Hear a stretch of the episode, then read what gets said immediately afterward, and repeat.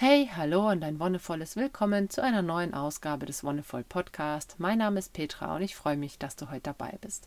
Und ich habe wieder einige Wochen nichts gemacht. Das hat natürlich einen Grund und den möchte ich dir heute ein bisschen erklären und gleichzeitig das Thema damit in Verbindung bringen. Denn ich bin seit letztem Herbst, ja, im Oktober, genau, im Oktober habe es angefangen, bin ich in der Ausbildung zur Dula Geburtsbegleiterin. Das ist eine unglaublich spannende Ausbildung und bringt nochmal ganz viele Aspekte meiner verschiedenen Interessen zusammen. Auch das Yoga für Schwangere, auch überhaupt das Yogische, auch nochmal in diesen anderen Kontext zu bringen, natürlich zu gebären und selber auch Mutter zu sein, natürlich. Auch selber ganz unterschiedliche Geburtserfahrungen gemacht zu haben. Aber was jetzt eben das spannende Thema gerade in den letzten Wochen war, was mich und tatsächlich auch meinen Mann sehr beschäftigt, ist das Thema Trauma. Und in der Ausbildung ging es natürlich hauptsächlich darum, wie Geburt und Trauma zusammenhängt, wie es von einer Traumgeburt auch ganz schnell zu einem Geburtstrauma kommen kann. Ich habe mich mit diesem Thema ja auch schon in der Yoga-Ausbildung ein bisschen auseinandergesetzt, habe immer wieder mal Kontakt damit gehabt und jetzt möchte ich heute tatsächlich ein bisschen darüber sprechen, weil, weil es gerade wieder ganz viel in mir arbeitet. Und ich finde es immer eine schöne Gelegenheit, all diese Gedanken, die jetzt so da sind, all dieses Wissen einfach mit dir zu teilen. Und ja, vielleicht stößt es bei dir auch irgendwie was an, weil bei mir hat es tatsächlich immer wieder was angestoßen, mich damit auseinanderzusetzen. Das Thema Trauma ist natürlich auch eins, ähm, was nicht unbedingt einfach ist. Also es gibt natürlich viele Menschen, die bei dem Thema erstmal zurückschrecken oder sich vielleicht nicht unbedingt mit ihren eigenen Traumata beschäftigen wollen, die natürlich irgendwo wahrscheinlich auch was haben. Ich möchte es heute auf einer ganz theoretischen Ebene auch erstmal halten und ich möchte jeden Menschen dazu ermutigen, sich mal wirklich selbst mit den eigenen Traumata auseinanderzusetzen, denn es ist eine unglaublich wertvolle Arbeit.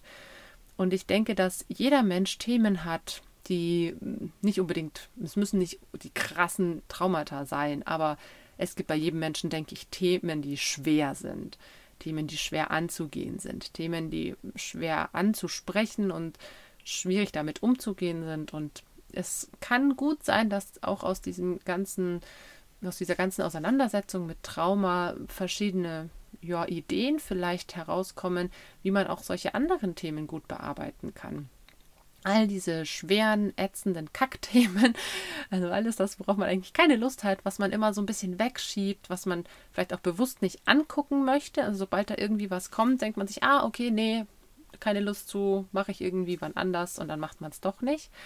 Und ich denke, dass es aber tatsächlich sehr wertvoll sein kann, sich genau diesen Themen zu widmen und sich mit diesen schwierigen Sachen auch auseinanderzusetzen.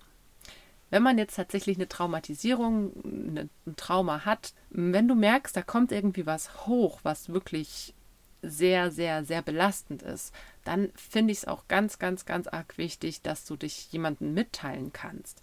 Das ist was, was ich auch in dieser, jetzt in der Ausbildung, aber auch schon früher immer wieder mit auf den Weg bekommen habe und was so wahr ist, was so stimmig auch ist, egal ob es ein Trauma oder eine schlimme Situation war, es ist so gut, wenn man irgendjemand hat, mit dem man drüber sprechen kann, damit du mit diesem Thema nicht allein bist. Du weißt, es gibt irgendwen, der es einerseits bezeugen kann. Also wenn du, keine Ahnung, wirklich ein, ein Trauma erlebt hast, dann ist da noch jemand, der dir das quasi bestätigt, der dich darin aufhängt und du bist eben nicht allein. Weil gerade wenn man das niemandem erzählt und dann alleine ist, dann manchmal kommen diese Fragen von, ja, war das wirklich so schlimm und ist mir das überhaupt passiert? Also manche driften dann tatsächlich auch so weit ab, dass sie über Verdrängung auch teilweise was ein ganz natürlicher Mechanismus ist, aber sich gar nicht mehr sicher sind, ob das tatsächlich ihnen passiert ist. Und es ist ganz wichtig, sich da irgendwen zu suchen, eine vertraute Person, der man wirklich also ein ganzes Herz ausschütten kann am besten auch eine Person, die gut zur Verfügung steht, also entweder die du anrufen kannst oder mit der du auch so Face-to-Face-Gespräche führen kannst. Aber wenn es jemand ist, den oder die du nur einmal im Jahr siehst, könnte es auch wieder eher schwierig werden. Und deswegen auch ganz wichtig, solltest du beim oder nach dem Hören dieser Folge irgendwie feststellen, uh, da kommt jetzt irgendwie was hoch, worüber du unbedingt sprechen willst, dann such dir jemanden und sprich es an. Es kann tatsächlich passieren und das ist vollkommen in Ordnung. Dann such dir irgendwen und versuch das ein bisschen in Worte zu fassen und deinen Gedanken da freien Lauf zu lassen. Okay, zurück zum eigentlichen Thema. Trauma, was ist ein Trauma überhaupt? Und ähm, ja, dieses Wort kommt eigentlich aus dem Griechischen, heißt Verletzung oder Wunde und hat seinen Ursprung auch in, in der Medizin. Also es gibt so das bekannteste oder das, was mir am Anfang eingefallen ist, war so Schädel-Hirntrauma. Also tatsächlich körperliche, physische Verletzungen, die als Trauma beschrieben werden. Aber es gibt natürlich auch die emotionalen oder seelischen Traumata. Das heißt, eine Wunde oder eine Verletzung, die man äußerlich nicht sehen kann, die man na, ich finde, eigentlich kann man es schon sehen, aber es ist jetzt nicht wie ein ähm, ja, blauer Fleck oder wie ein gebrochenes Bein oder was auch immer, sondern es ist etwas, das in dir drin passiert ist. Es ist, hat viel mit Gefühlen zu tun, es hat ganz viel mit, mit deinem Selbstwert auch oft zu tun und es ist etwas, das ganz, ganz tief sitzen kann und auch ganz tief unten liegen kann, sodass es vielleicht tatsächlich gar nicht rauskommt. Aber, wie ich es gerade angesprochen habe, ich denke, dass man eine Traumatisierung oder ein Trauma insofern immer sehen kann, dass sich ganz oft auch das Verhalten der Person ändert. Vor allem, wenn es dann in, um dieses Thema geht, dann ist da ganz oft eine, eine andere Reaktion zu beobachten wie vor der Traumatisierung. Okay, und wie entsteht denn jetzt sowas eigentlich? Ähm, es hat wieder mit unserem Nervensystem zu tun. Good old Sympathikus und Parasympathikus. Ich habe es schon oft erwähnt. Der Parasympathikus ist der Entspannungsmodus, wo es ums Ausruhen, ums Verdauen, ums Chillen, ums sich gut gehen lassen geht. Und der Sympathikus ist der Aktivitäts- oder Stressmodus. Und es gibt jetzt verschiedene Fälle, in denen wir in diesen Modus kommen. Und das ist in unserer heutigen Welt, sind das weitaus, ich sag mal, eigentlich ungefährlichere Situationen. Ich habe es schon ein paar Mal auch mit diesem Beispiel gebracht. Früher war halt dann wirklich irgendwie so, man steht irgendwie in der Pampa, in der Wildnis und ähm, muss auf einmal sich mit einem Säbelzahntiger auseinandersetzen oder es greift ein anderer Stamm an, es ist eine Hungersnot, was auch immer. Also es sind wirklich damals vor vielen tausend Jahren andere Stresssituationen gewesen als heute, wenn wir es irgendwie nicht pünktlich zur Arbeit schaffen oder sowas. Aber auch das löst Stress in uns aus und die Reaktion des Körpers ist die gleiche. Jetzt haben wir in diesem Stressmodus zwei Antworten, also zwei Reaktionsmöglichkeiten. Die werden im Englischen mit Fight or Flight, zu Deutsch mit Kämpfen oder Fliehen geschildert damals, wenn der Mensch irgendwie wirklich vor einem Säbelzahntiger stand oder der andere Stamm kam, um Angriff ja, anzugreifen, weil eben Nahrungsmittel knapp waren und man sich irgendwie ja, beklauen wollte, dann hatte man die Wahl und der Körper hat die entsprechenden Ressourcen bereitgestellt, zu kämpfen oder zu fliehen. Also entweder mit viel Kraft irgendjemand zu verkloppen oder ganz, ganz schnell wegzurennen. Und diese Reaktion ist auch heute noch da. Diese Energie wird in Stresssituationen immer noch bereitgestellt. Also gerade wenn wir zum Beispiel mit dem Fahrrad unterwegs sind, wir fahren mit dem Fahrrad in die Arbeit und nicht mit dem Auto, dann haben wir vielleicht noch mal ganz viel Energie, weil wir uns denken, okay, krass, ich habe jetzt noch fünf Minuten und es sind irgendwie noch drei Kilometer, das schaffe ich noch. Und dann treten wir irgendwie noch mal voll rein und haben tatsächlich relativ viel Energie, was in der Situation auch okay ist, weil dadurch haben wir quasi diesen, diesen Fluchtmodus aktiviert und verbrauchen diese Energie auch gleich. Was jetzt allerdings häufig der Fall ist, dass man eben diese Energie gar nicht verwenden kann. Und was tatsächlich auch manchmal vorkommt, ist, dass wir in einer Situation sind, in der wir nicht kämpfen und nicht fliehen können. Und weil das einfach jetzt gerade bei mir wieder Thema ist, möchte ich das am Thema Geburt mal veranschaulichen. Wenn du eine Geburtssituation hast, dann ist es eine sehr, sehr, sehr intime, sehr private Situation und es ist etwas, wo du völlige, im Englischen heißt es Privacy, also Privats- und Intimitätssphäre brauchst, Intimsphäre. Und wenn da jetzt dauernd fremde Menschen reinkommen, dann ist das etwas, was dich unglaublich stressen kann. Wenn jetzt halt auch noch diese Personen über deinen Körper bestimmen, dann steigert sich dieser Stress und wenn dann Entscheidungen über deinen Körper getroffen werden, bei denen du auch nicht mal mehr gefragt wirst, zum Beispiel ähm, was Gewaltanwendung angeht, ein Dammschnitt, ein kristeller Handgriff oder dann sogar die Entscheidung zum Kaiserschnitt, ohne dass du da wirklich mit einbezogen wurdest, dann kommt es zu einem sogenannten Schockzustand. Also das ist dann dieses Freeze, das ist die, die letzte Reaktion quasi. Das machen Tiere auch. Also Tiere, wenn die irgendwie auf ähm, gejagt werden, auf der Flucht sind, dann merken die irgendwann ungefähr, ob sie es schaffen können oder nicht. Also gerade so eine Gazelle, die von einem Gepard davon fetzt, Die merkt irgendwann, okay, schaffe ich das oder ist der Gepard doch schneller? Und dann stellen die sich manchmal tot. Und dieses Totstellen, dieses Freeze, Einfrieren, hat tatsächlich zur Folge, dass der Gepard oder der Jaguar oder was auch immer diese Gazelle nicht mehr unbedingt fressen will. Also das ist wirklich so der letzte Ausweg. Wenn die Gazelle checkt, oh, scheiße, ich schaff's nicht, ich schaff's nicht, der kriegt mich, dann stellt sie sich tot. Denn lustigerweise ist es im Tierreich häufig so, dass gerade die Jäger, die die Beute jagen, genießen auch das Jagen an sich. Also das Jagen gehört bei denen dazu. Wenn die dann ein quasi totes Tier vor sich liegen sehen, das nicht sie erlegt haben, sind sie auch vielleicht ein bisschen dämlich, aber so ist es halt im Tierreich manchmal, dann haben sie einerseits die Vorstellung von, dieses Tier ist schon länger tot und es ist kein frisches Fleisch mehr, also ist es nicht unbedingt gut für mich. Und zum anderen die Vorstellung von, oder dieses Gefühl von, öh, das hat jetzt überhaupt keinen Spaß gemacht und da verlieren sie teilweise die Fresslust. Also ist total abgefallen. Aber es passiert. Und deswegen setzen manche Tiere tatsächlich auf Todstellen. Und gerade dieser Verwesungsaspekt ist, ist ja einer, der im Tierreich schon enorm ist. Also weil Jäger oder Beutetiere, die nicht mehr frisch sind, also verwesendes Fleisch ist halt auch einfach schädlich und giftig. Und das wissen die Tiere ja auch. Deswegen jagen die ja auch selbst. Und es gibt natürlich die Aasfresser wie Hyänen oder Geier oder sonst was, die sich darauf irgendwie spezialisiert haben. Aber alle anderen wollen halt schon frisches Fleisch, weil es einfach der geilere Scheiß ist, sozusagen. Okay, das heißt aber, Freeze, totstellen, hoffen, dass dieses jagende Tier dich nicht frisst und einfach weitergeht. Und dann irgendwann stehen diese Tiere auf, schütteln sich ganz arg durch und gehen dann wieder weiter. Dieses Durchschütteln ist tatsächlich auch eine Methode, um ein, um ein Trauma abzugeben, also eine akute Traumatisierung abzuschütteln. Diese Energie, die da eben noch irgendwo in den Muskeln gespeichert war, die wegzuschütteln und frei zu machen. Okay, jetzt können wir Menschen uns natürlich mal vorstellen, was passiert, wenn wir unter der Geburt sind und wir merken, scheiße, da passieren lauter Dinge, mit denen wir nicht einverstanden sind, die wir nicht wollen. Wir sind gestresst, wir merken, wie uns so die Selbstbestimmtheit flöten geht. Was würde passieren, wenn wir uns totstellen? Naja, nicht viel, weil das sind halt lauter Maschinen, die unseren Puls überwachen oder unsere Vitalfunktionen generell aber trotzdem macht der Körper etwas. Und zwar in diesem Schockzustand, in diesem Freeze, da verfallen wir auch rein.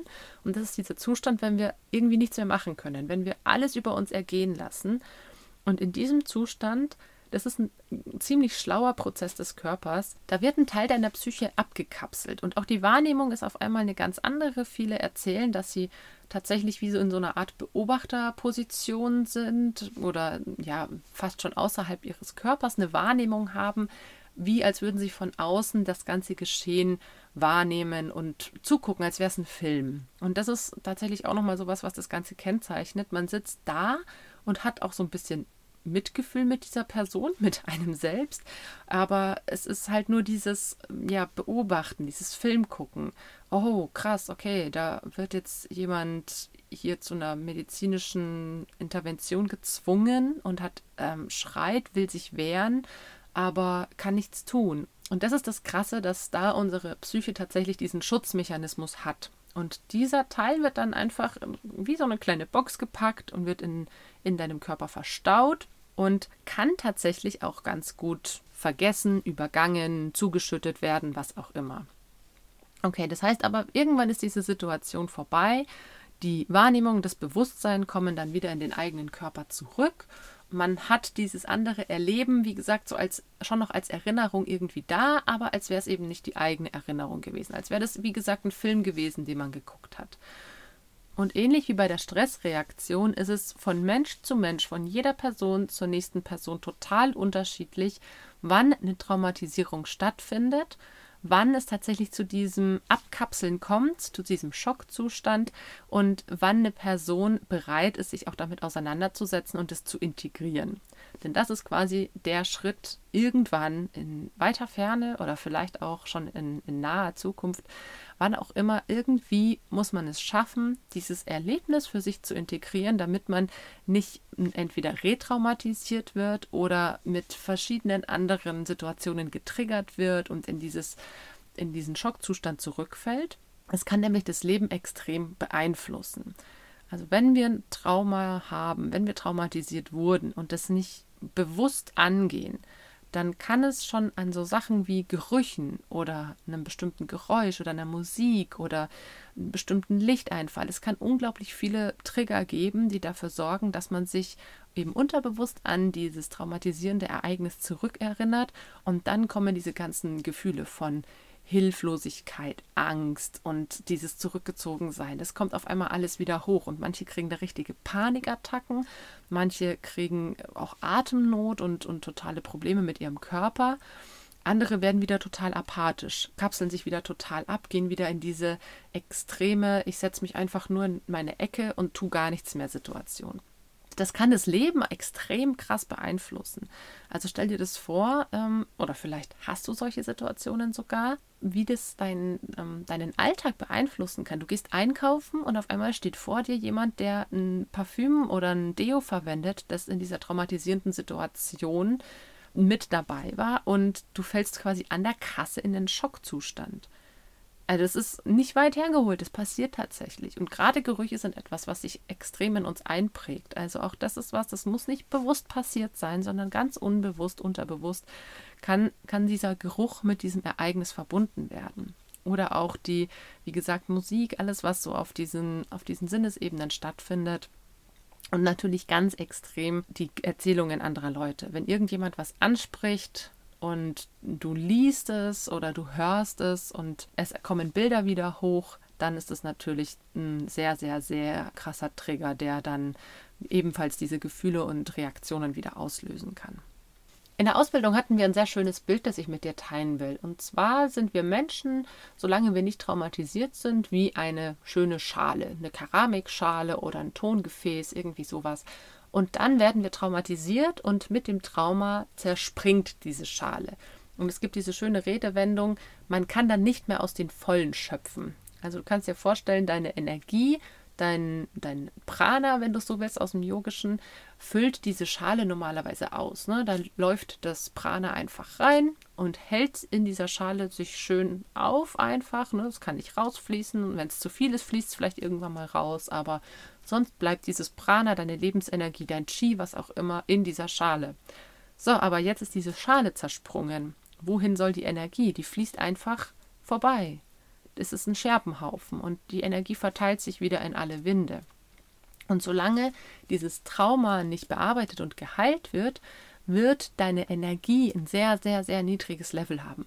Weil so ein Trauma wirkt sich dann auch natürlich auf viele andere Bereiche aus. Also es gibt zum Beispiel Menschen, die im Nachgang eines Traumas auch ähm, Depressionen oder posttraumatische Belastungsstörungen entwickeln sowas wie ähm, Schlafstörungen, Angstzustände, aber auch ganz viele Sachen wie, also körperliche Sachen wie Kopfschmerzen, Rückenschmerzen. Also gerade der Rücken, der Psoas, das ist so der Traumamuskel, das kann extreme Auswirkungen auf das allgemeine Wohlbefinden haben, sowohl körperlich als auch emotional mit diesem Bild der Schale, wenn die Schale kaputt ist und die Energie da nicht drin bleiben kann, dann, dann zerstreut die sich und es wäre sehr wünschenswert, wenn man diese Schale wieder zusammensetzt, Stück für Stück. Und deswegen, also Traumaarbeit oder die Bearbeitung einer Traumatisierung geht nicht zack von heute auf morgen Trauma geheilt. So ist es leider nicht. Das ist sehr schade, weil meistens entsteht ein Trauma so. Es ist eine Situation, die ziemlich viel kaputt macht. Also es kommt halt echt diese Hammer und haut diese Schüssel in tausend Scherben. Und die Traumaarbeit dauert einfach im Sinne dieses Bildes so lange, wie es dauert, eine zerschlagene Schüssel auch wieder zusammenzusetzen. Das heißt, du nimmst dir Kleber und klebst ein Teil nach dem anderen wieder an diese Schüssel. Und das dauert seine Zeit. Es dauert, diese Teile zusammenzusuchen. Es dauert auch, diese ganz kleinen Splitter wieder ranzukleben. Es dauert, bis der Kleber getrocknet ist. Aber je mehr du dich mit damit auseinandersetzt und je mehr du dieses Thema bearbeitest, desto mehr Energie hast du auch wieder. Das sieht man auch am Bild dieser Schüssel. Denn wenn die Schüssel schon mal so zu einem Drittel wieder zusammengeklebt ist, dann bleibt schon wieder, ein bisschen mehr Energie drin, ein bisschen mehr Chi, ein bisschen mehr Prana. Und wenn sie zur Hälfte zusammengeklebt ist, dann bleibt wieder ein bisschen mehr drin. Und wenn sie irgendwann dann ganz und vollständig zusammengeklebt ist, dann hast du wieder die gleichen Potenziale und Möglichkeiten und Chancen wie vorher.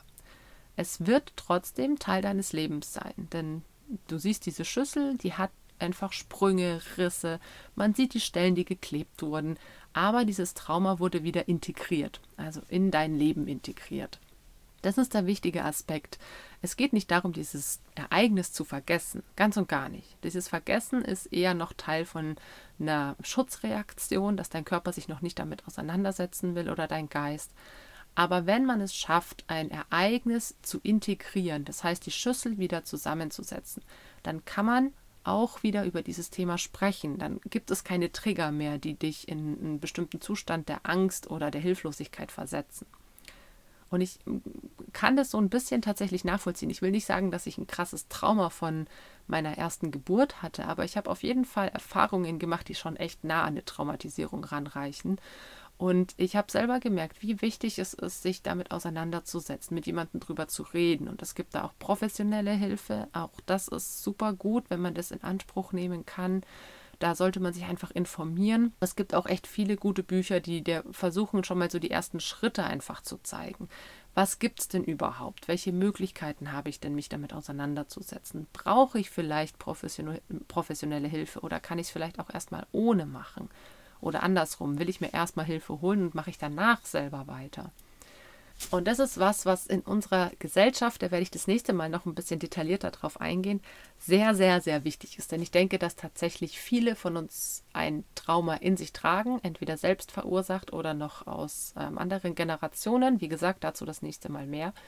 Ist ein ganz spannendes Experiment, einfach mal zu gucken, bei welchen Themen blocke ich vielleicht ab oder welche Themen versuche ich zu umgehen und warum. Gibt es da irgendwas, womit ich eine schlechte Erfahrung gemacht habe?